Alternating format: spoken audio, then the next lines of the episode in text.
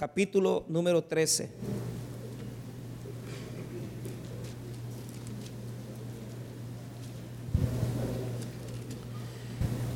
El título del mensaje es La profecía final. La profecía final.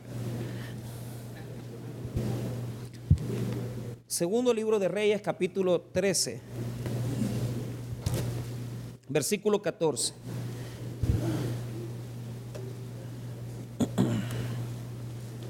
Amén. Muy bien. Segundo libro de Reyes, capítulo 13, versículo 14. Profecía final. La palabra de Dios dice así. Estaba Eliseo enfermo de la enfermedad de que murió. Y descendió a él Joás, rey de Israel. Y llorando delante de él dijo, Padre mío, Padre mío, carro de Israel y su gente de a caballo. Y le dijo Eliseo, toma un arco y unas saetas. Y tomó él entonces un arco y unas saetas. Luego dijo Eliseo al rey de Israel, pon tu mano sobre el arco. Y puso él su mano sobre el arco. Entonces puso Eliseo sus manos sobre las manos del rey. Y dijo, abre la ventana que da al oriente. Y cuando él abrió, dijo Eliseo, tira. Y tirando él, dijo Eliseo, saeta de salvación de Jehová y saeta de salvación contra Siria, porque herirás a los sirios en Afec hasta consumirlos. Vamos a orar. Padre, bendiga su palabra. Gracias, Señor, por la palabra que nos regala, que nos motiva, que nos incentiva a ser mejores en este fin de año. Oramos, bendito Señor, que podamos recibir de parte tuya una instrucción que nos pueda ayudar a comprender lo que viene por delante. Y también lo que tenemos que hacer con lo que hemos dejado atrás. Te damos las gracias. En el nombre de Jesús. Amén. Pueden tomar asiento. Muy bien. En la historia de Israel hay muchas maneras de poder caracterizarla o de clasificarla. Los profetas son importantes, pero hay una lista de profetas no escribientes. ¿Quiénes son los profetas no escribientes? Los que de ellos no tenemos un escrito profético en la Biblia. En ese grupo de profetas no escribientes están los profetas sin nombre y los profetas, digamos, que aparecen de una forma solamente secundaria. Es decir, sus apariciones son pocas, pequeñas, eh, no tiene gran trascendencia, digamos, sus participaciones. Pero hay dos profetas que son los que nosotros conocemos como los profetas no escribientes más importantes. Ellos son Elías y Eliseo. Escuche bien, ¿por qué son trascendentes? Porque en los libros de los reyes sus escritos, es decir, sus historias, sus reflejos de fe aparecen en varios capítulos. Es decir, tenemos de Elías su participación en varios capítulos, pero también tenemos grandes prodigios que Dios hizo a través de Elías. Cuando Elías muere, Eliseo es su discípulo espiritual. Eliseo continúa la función profética en Israel. Y Eliseo va a continuar bajo el manto mismo de Elías y va a ser el doble de milagros que Elías. Y va a ser grandes prodigios como los de Elías y probablemente aún mayores que los de Elías. Por lo tanto, Elías y Eliseo son los profetas no escribientes de mayor trascendencia. Ahora, ¿Qué podemos hablar de los escribientes? Bueno, usted sabe, eh, los profetas Isaías, Jeremías, tenemos libros que se le adjudica a ellos, Isaías y Jeremías. Entonces, hoy en día ya la gente ya no quiere, a mí me los enseñaron como profetas mayores, profetas menores, ahora eh, se clasifican como profetas pre-exílicos, post-exílicos, pero eso ya no es tema de nosotros. Ahora, el final de la vida de Eliseo es importante. ¿Por qué? Porque esta profecía nos habla del día en que eh, en el tiempo que él murió. Y es relevante para nosotros. ¿Por qué? Porque aquí hay un rey. Día conmigo, un rey. Este rey es Joás. Y el problema es que una vez que muriera Eliseo, prácticamente la luz profética se apagaba. Mira, poneme atención. Un país puede tener políticas, programas asistenciales. Pero un país que no tiene la guía de Dios está perdido, hermano. Podés poner los programas de asistencia y de ayuda. ¿Por qué? Porque lo que va dándole forma al futuro de las naciones no es el hombre, siempre ha sido Dios. No es el ser humano el que pone el rumbo, es Dios el que lleva el rumbo de las naciones a través de los que creemos en Él. Si no ve a Estados Unidos, ¿quién fundó los Estados Unidos? Bautistas, ingleses, que llegaron al territorio y fundaron Estados Unidos bajo valores como en primer lugar la lectura de la Biblia, el respeto a la palabra de Dios. Claro, imagínense lo que llegó a ser Estados Unidos. Llegó a ser la máxima potencia del mundo. ¿Por qué? Porque sus fundamentos eran bíblicos. Imagínense todos nosotros en nuestras casas constantemente abriéramos la Biblia y le enseñáramos la Biblia a nuestros hijos. Imagínense si nosotros como, como pueblo de Dios comenzáramos a enseñar los principios, los valores a nuestros hijos desde muy pequeños. El futuro fuera diferente. Ahora, ¿quién pone el rumbo y el destino de las naciones? Dios. Amén. ¿A través de qué? A través de su palabra. A mí me da risa que yo voy al centro de Cojute y hay más uvas que a saber qué, ¿verdad? Por todos lados. Uva verde, uva morada, uva... Es que hermanos, quiero introducir algo en esta mañana. Joás lloraba, diga conmigo, Joás lloraba. Vea lo que dice el versículo número 14, primera parte. El versículo 14 tiene dos, dos partes, dos estructuras. La primera parte nos describe la conducta del rey y la segunda parte la condición de Eliseo. Vea lo que dice uno, es eh, el versículo 14. Estaba Eliseo enfermo de la enfermedad de que murió. Y mire, y descendió a él Joás, rey de Israel, y llorando delante de él, dijo, hasta ahí vamos a leer. ¿Cómo estaba el profeta Eliseo? Enfermo, muriendo ya. ¿Cómo estaba Joás? Llorando. Ay, hermanos. ¿Cuántos el día de hoy van a estar chillando en la noche? Ay, dicen esto. Que ya no estoy con aquel, que ya no estoy con aquel. Y van a poner en Facebook, ya te olvidé. Hermanos míos, escuche bien el destino de la vida de los hombres no se rige por las doce uvas, ni se rige tampoco por ningún misticismo. Incluso no se rige, hermano, por aquellos que dicen, me voy a poner ropa nueva. Yo ya, porque hay gente que dice, barren la casa, se ponen ropa nueva, ponen elefantes con los, con los cachos, iba a decir, con, con la trompa así hacia arriba.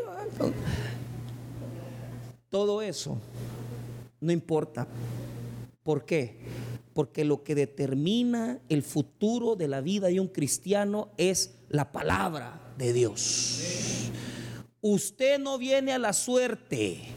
Usted no viene esta noche a hacer tres cosas para que venga la suerte a su vida. Usted tiene que saber que su éxito y su victoria dependerán en la medida de cómo usted camine sobre la obediencia de la palabra de Dios. No hay tal cosa que va a haber un año difícil, no hay tal cosa que el año viene malo, no va a venir bien para aquellos que no caminen en Dios, pero aquellos que estén dispuestos a obedecer la palabra de Dios, ellos conquistarán victoria este año, aunque la crisis sea dura, aunque las situaciones sean difíciles, no nos sostiene la suerte, nos sostiene la mano del Señor y su palabra.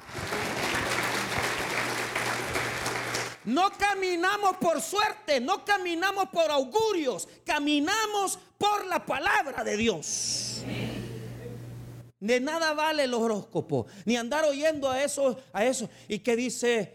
Eh, porque la gente dice, ¿cuáles son los pronósticos? O, cuáles, qué, qué profetiza a la fulana o el fulano? Se ponen unas profecías absurdas.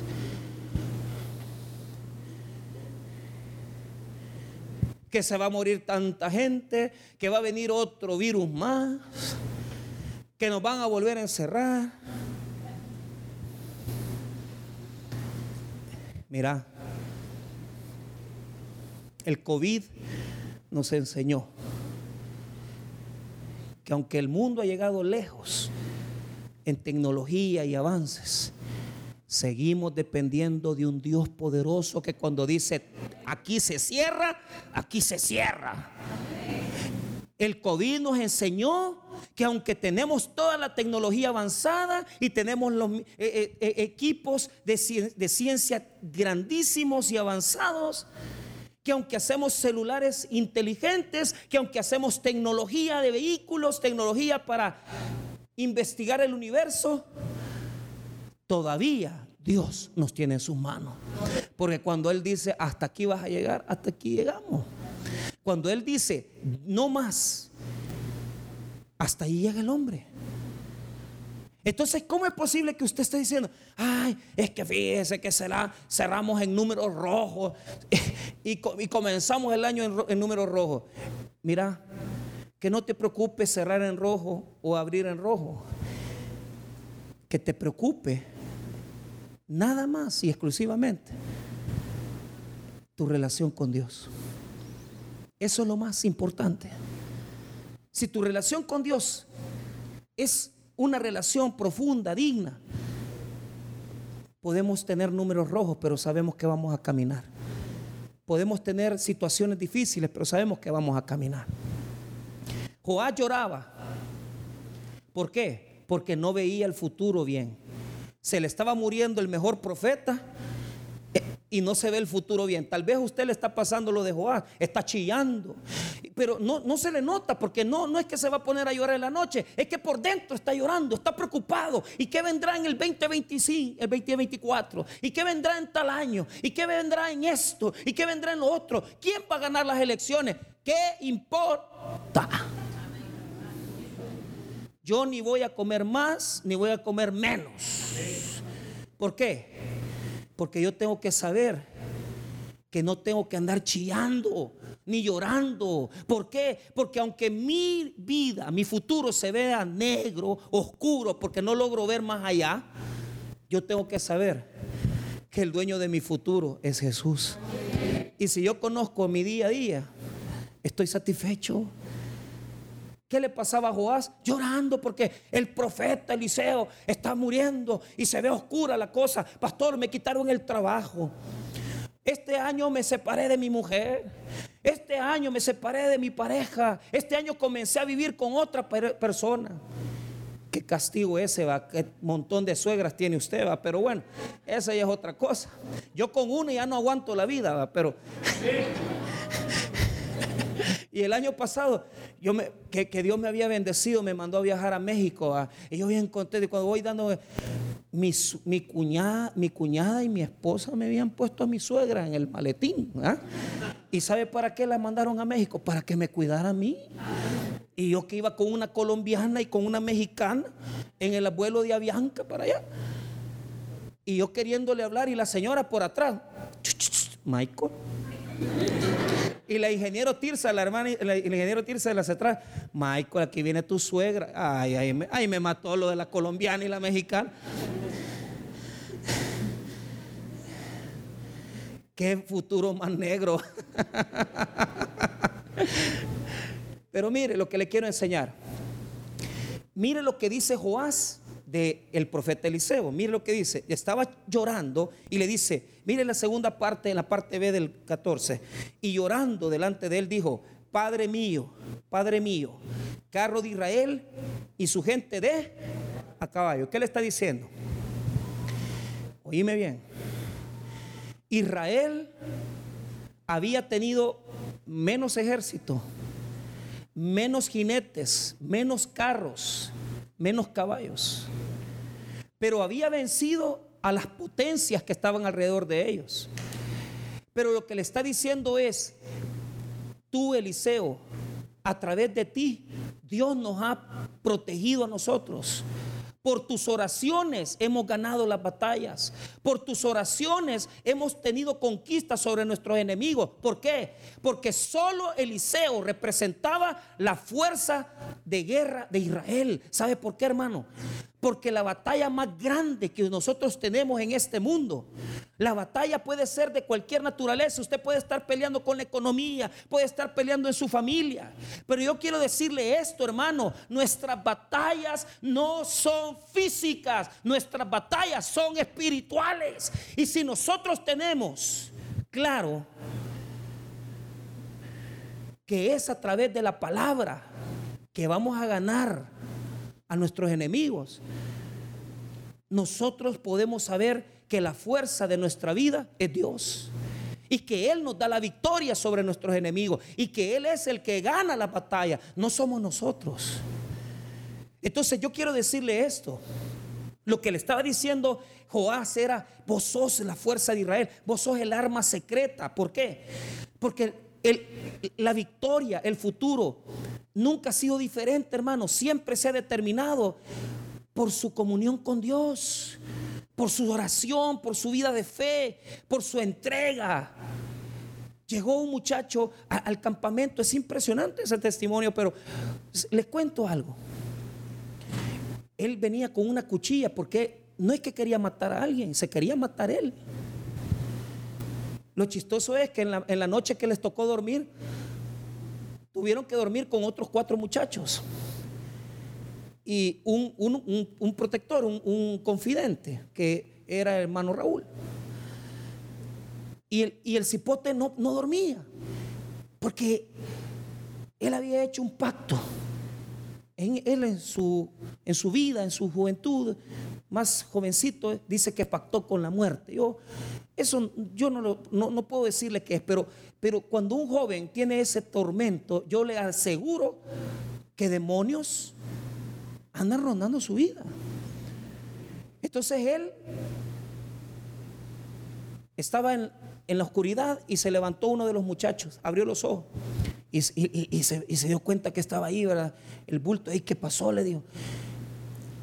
Quizás se afligió el muchacho de que quizás pensó que él estaba despierto y quizás le quería hacer daño, pero al final, al final no, no fue así. Pero dice él que lo que había pensado era cortarse, ¿verdad? Las venas. Yo no sé cómo se iba a matar, pero tremendo, hermano, tremendo. ¿Y cómo es? ¿Cómo es que, que nosotros no nos damos cuenta que hay tanta gente que anda atormentada? Mucha gente anda atormentada por sus deudas, atormentada por su vida moral, se sienten mal, vacíos, se sienten depresivos, sienten que no salen.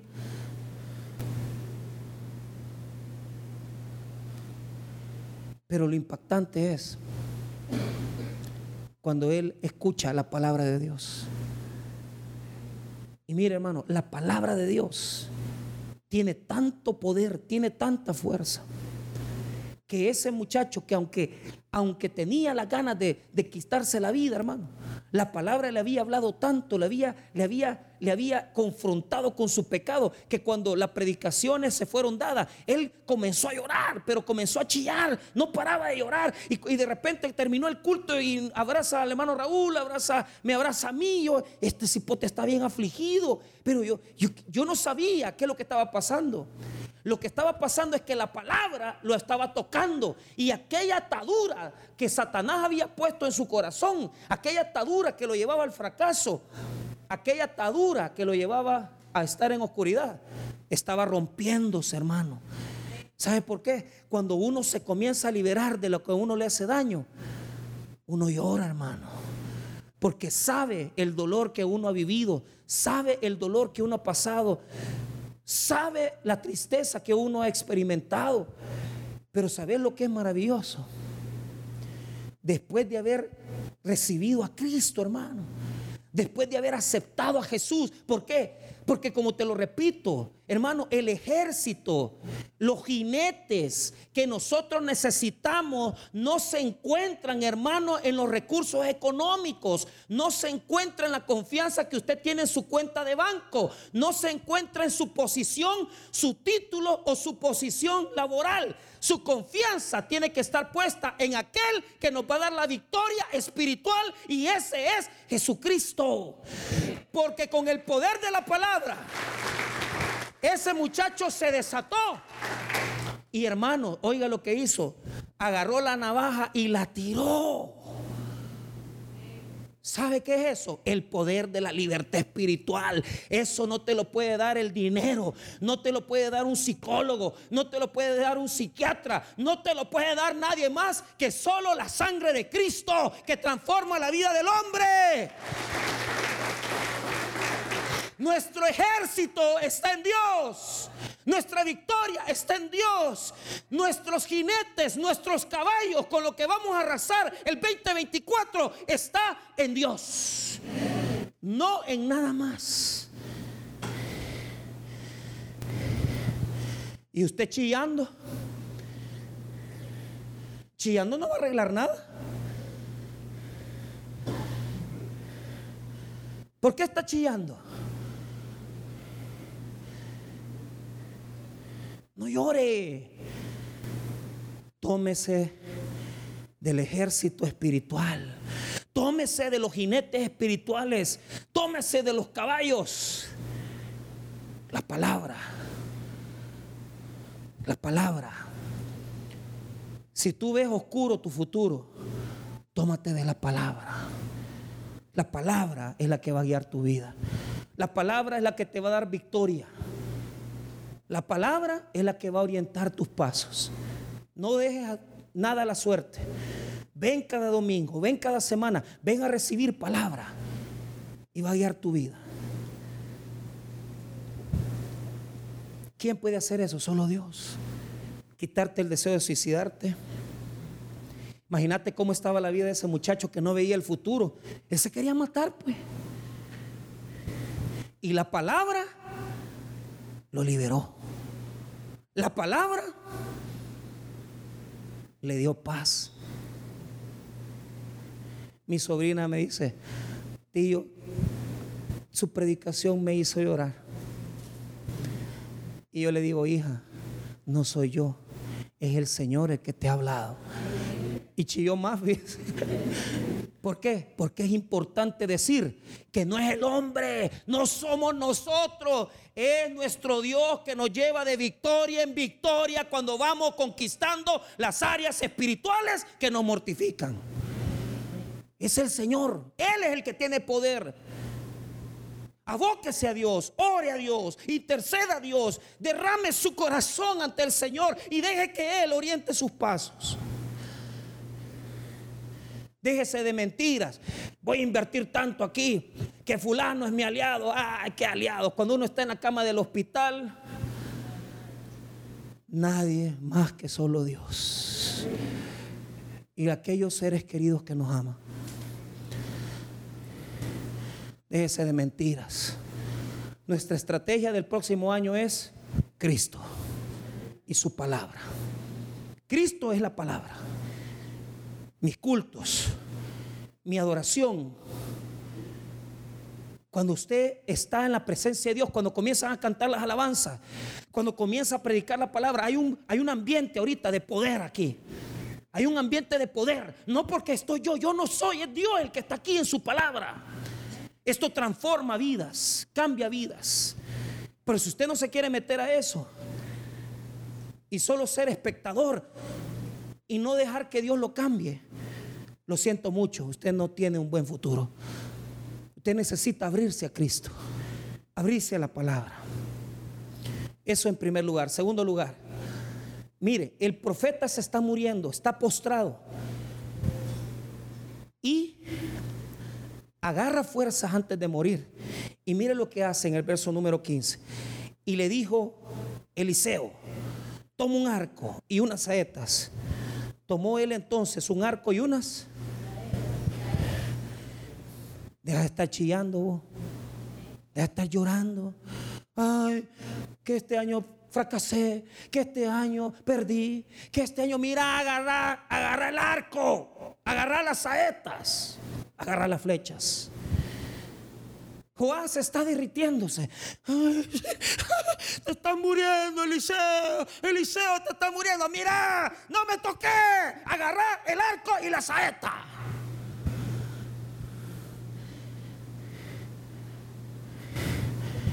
Aquellos que por sus emociones, ah, ya no le voy a hablar a fulano. Ah, ya no le voy a hablar a Mengano. Mira, deja tus emociones para otro momento, men. Deja tus dramas para otro rato. Porque en Dios no hay debilidad. Dios te ha bendecido todos los, todos los días del año 2023. Y solo porque hoy es 31 de diciembre y hoy se acaba el año, Dios no es más débil. Dios sigue siendo fuerte. Aunque nosotros andemos chillando, Él se levanta y le dice, Eliseo, le dice a Joás, Joás, Levantate, Joás, deja de estar chillando. Toma el arco y las saetas. Todavía hay trabajo que hacer. Deje de estar. Hoy terminamos un ciclo. A ver, ¿de qué? De pecado, de divorcios. A ver. Aquí no hay ciclos.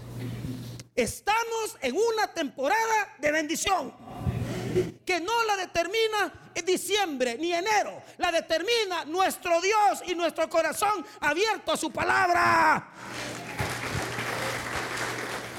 Si te abres hoy o mañana, ese día es tu día de bendición.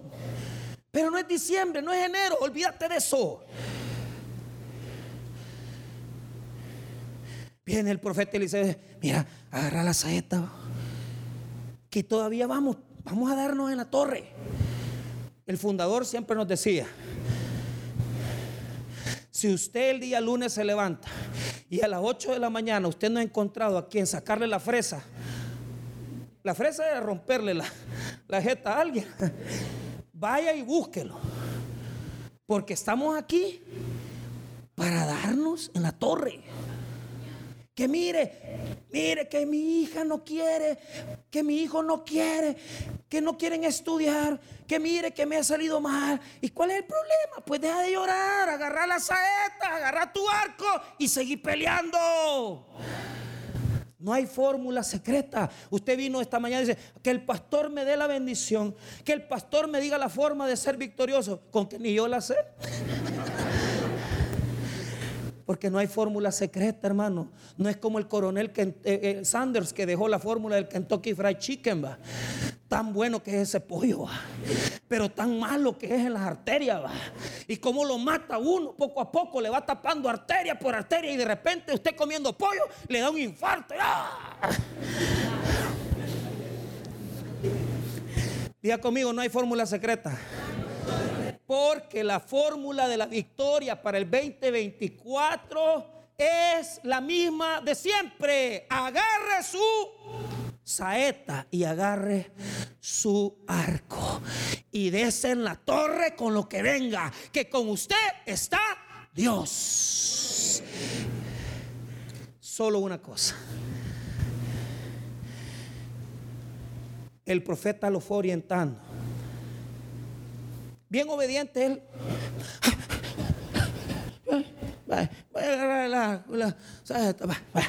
Y mire lo que dice el versículo 16. Luego Eliseo al rey le, dijo, eh, luego dijo Eliseo al rey de Israel, pon tu mano sobre el arco. Y puso él su mano sobre el arco. Entonces puso Eliseo sus manos sobre las manos del rey. ¿Cómo es eso, hermano? Que el rey está moqueando y, con el arco y, y viene el profeta Eliseo que está muriendo, está palmando y le toma los brazos y las manos. Si este se está muriendo,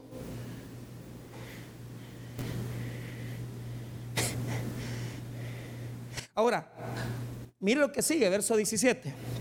Y dijo, abre la ventana, queda el oyente.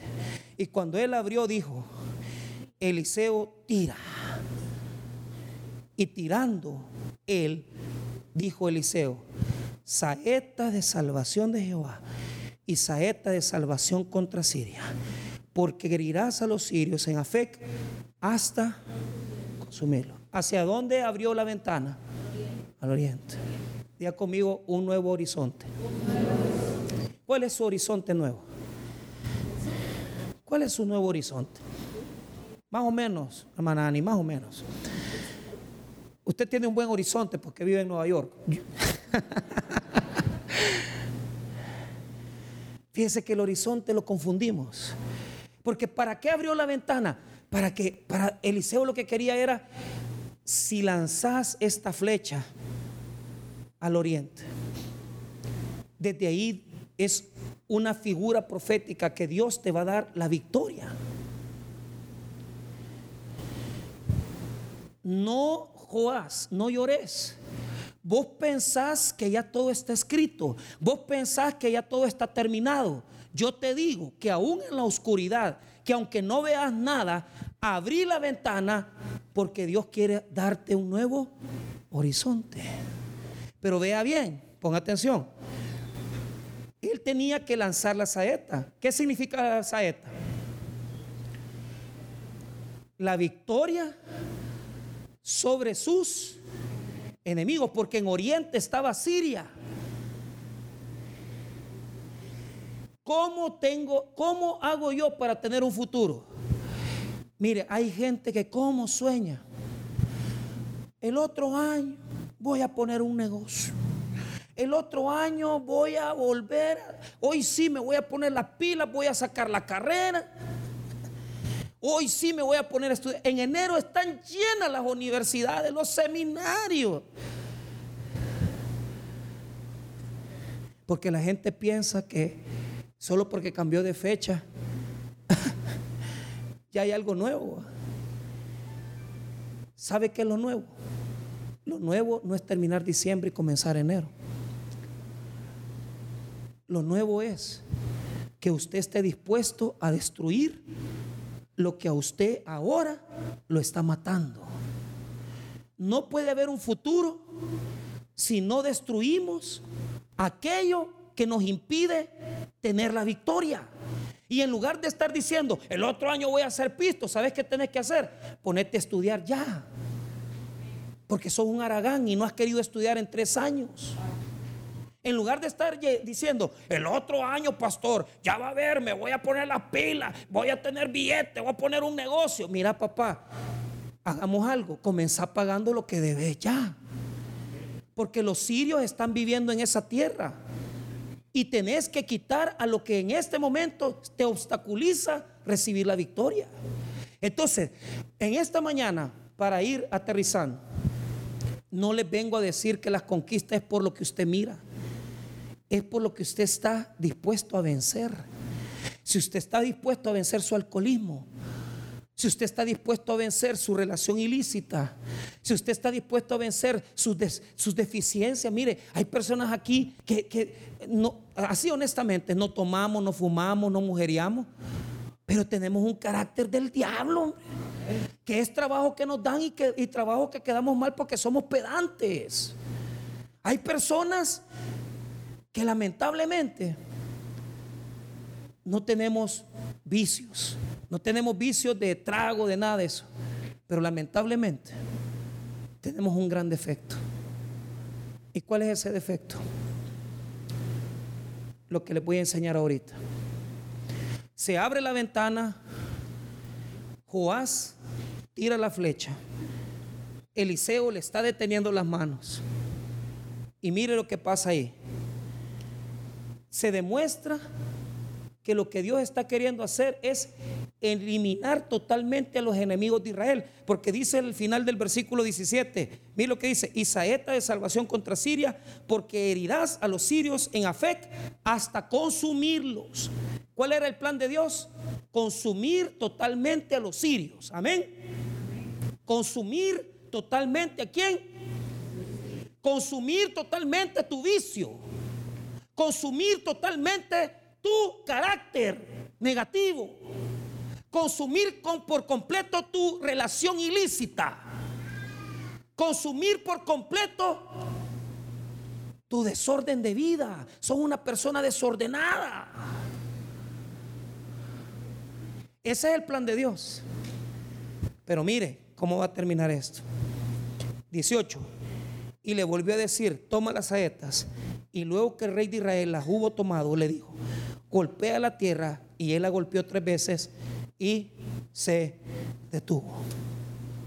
Entonces el varón de Dios enojado contra él, le dijo, al dar cinco o seis golpes hubieras derrotado a Siria hasta no quedar ninguno, pero ahora solo tres veces derrotarás a Siria. ¿Sabe qué pasó? Le dice, golpea el suelo, golpea el suelo porque eso va a ser tuyo. Y viene Joás con su carácter apocado.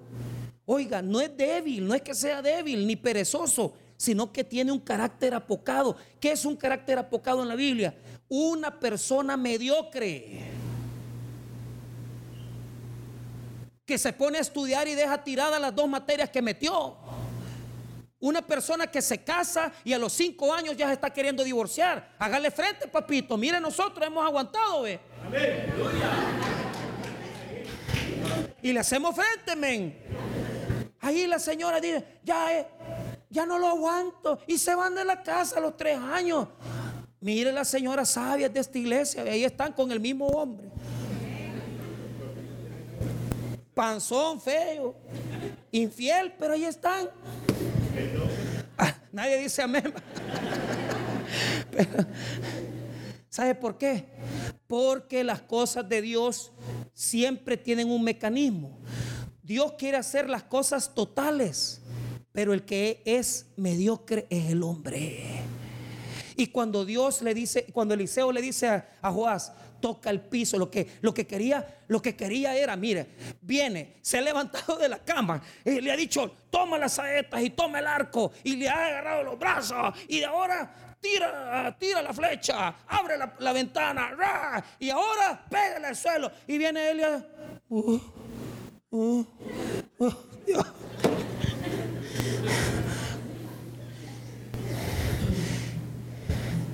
No es por machismo, es que no tenía el carácter. Es que no entendió que Dios le quería dar todo, pero él no tenía la fe para pelear. ¿Cuánta gente aquí en este año? Dios quería darles todo pero no pusieron la parte que les correspondía a ellos. Fajarse, presentar los documentos a tiempo, hacer la documentación necesaria, casarte, ordenar tu vida mandar tus hijos a estudiar, hacerte cargo de esto, ir a pedir la visa. Hermanos, escuche bien, la mayor cantidad de oportunidades las tenemos de parte de Dios. Dios nos va a dar la oportunidad, pero si nosotros en ese momento no tenemos la fe y la perseverancia para conseguirla, vamos a fracasar. Y vengo a decirles esto. Profecía final del año 2023 todo aquel que venga en este día pensando, ay Señor, dame todo lo mejor el 2024. Si no estás dispuesto a venir a adorar, a entregar tu vida, a luchar por las cosas espirituales, a perseverar, aunque no tenés ganas, aunque a veces no tenés el deseo, pero vos venís a tu culto con tu Biblia, venís a aprender, venís a recibir y día a día Dios va a ir formando la bendición que Dios quiere darte. Porque Dios no da nada medias. Dios da todo y nos bendice totalmente en abundancia. Los que perdemos la bendición somos nosotros. Porque aunque nos abre la puerta, aunque nos detiene los brazos, y aunque nos da las indicaciones, el día que tenías que llegar a la entrevista, no llegaste. te tomas ocho cervezas, tómate cinco. Pero ¿sabes qué demuestra eso? Sí, hay que te la regalar. Carácter. Que querés algo mejor. Estás, ya tenés dos meses de andar con esa chica que no es tu esposa. La ves cuatro veces a la semana. Mírala una. Se necesita disciplina, carácter, fe. Y vas a llegar un momento, y lo estoy diciendo con conocimiento de causa, porque voy a trotar al cerro tres veces a la semana.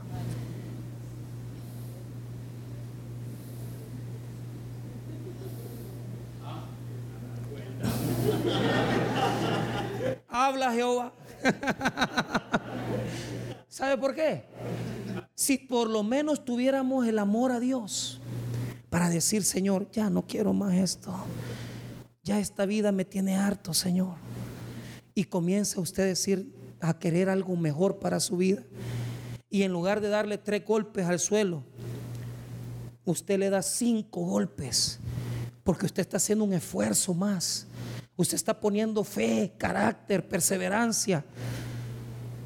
Le voy a decir algo. Al final del año 2024, usted va a poder decir, Ebenecer, hasta aquí nos ayudó Jehová.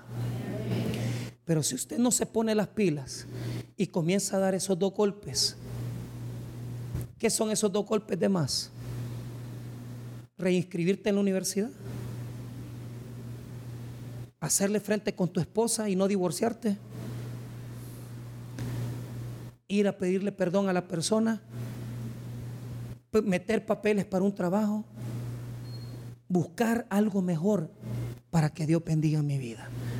Hermanos míos, seamos honestos. Joás era más débil que Eliseo. Porque Eliseo, aunque estaba muriéndose, le dio la fuerza, la palabra y la orientación. ¿Sabes por qué? Porque esto representa algo. La debilidad no es, hermanos míos, no está en nosotros. La debilidad está en aquellos que no quieren depender de Dios, porque Dios no se cansa. Dios no se cansa nunca de bendecirnos y darnos fuerza para luchar y conquistar aquello que queremos. Los débiles son aquellos que no se agarran de la mano de Dios para conquistar sus metas. Débiles son aquellos que verdaderamente no quieren algo mejor para su vida. Pero si usted se toma de la mano de Dios y usted dice, Señor, ayúdame a quitarme esto. Comencemos por las malas palabras. Comencemos por las malas costumbres. Y después terminemos con servirle a Dios. Y yo le garantizo que usted va a vencer a los sirios hasta consumirlos. Porque Dios no hace nada a medias. Dios da victorias totales y nos da una victoria total sobre nuestras debilidades y sobre aquellas cosas que no nos dejan tener la victoria en nuestra vida. Hermanos, recibamos el 2024 con fe y esperanza, pero no se olviden que solo la perseverancia y la fe lograrán traer la victoria a nuestras vidas. Vamos a orar. Padre, te damos gracias por tu palabra.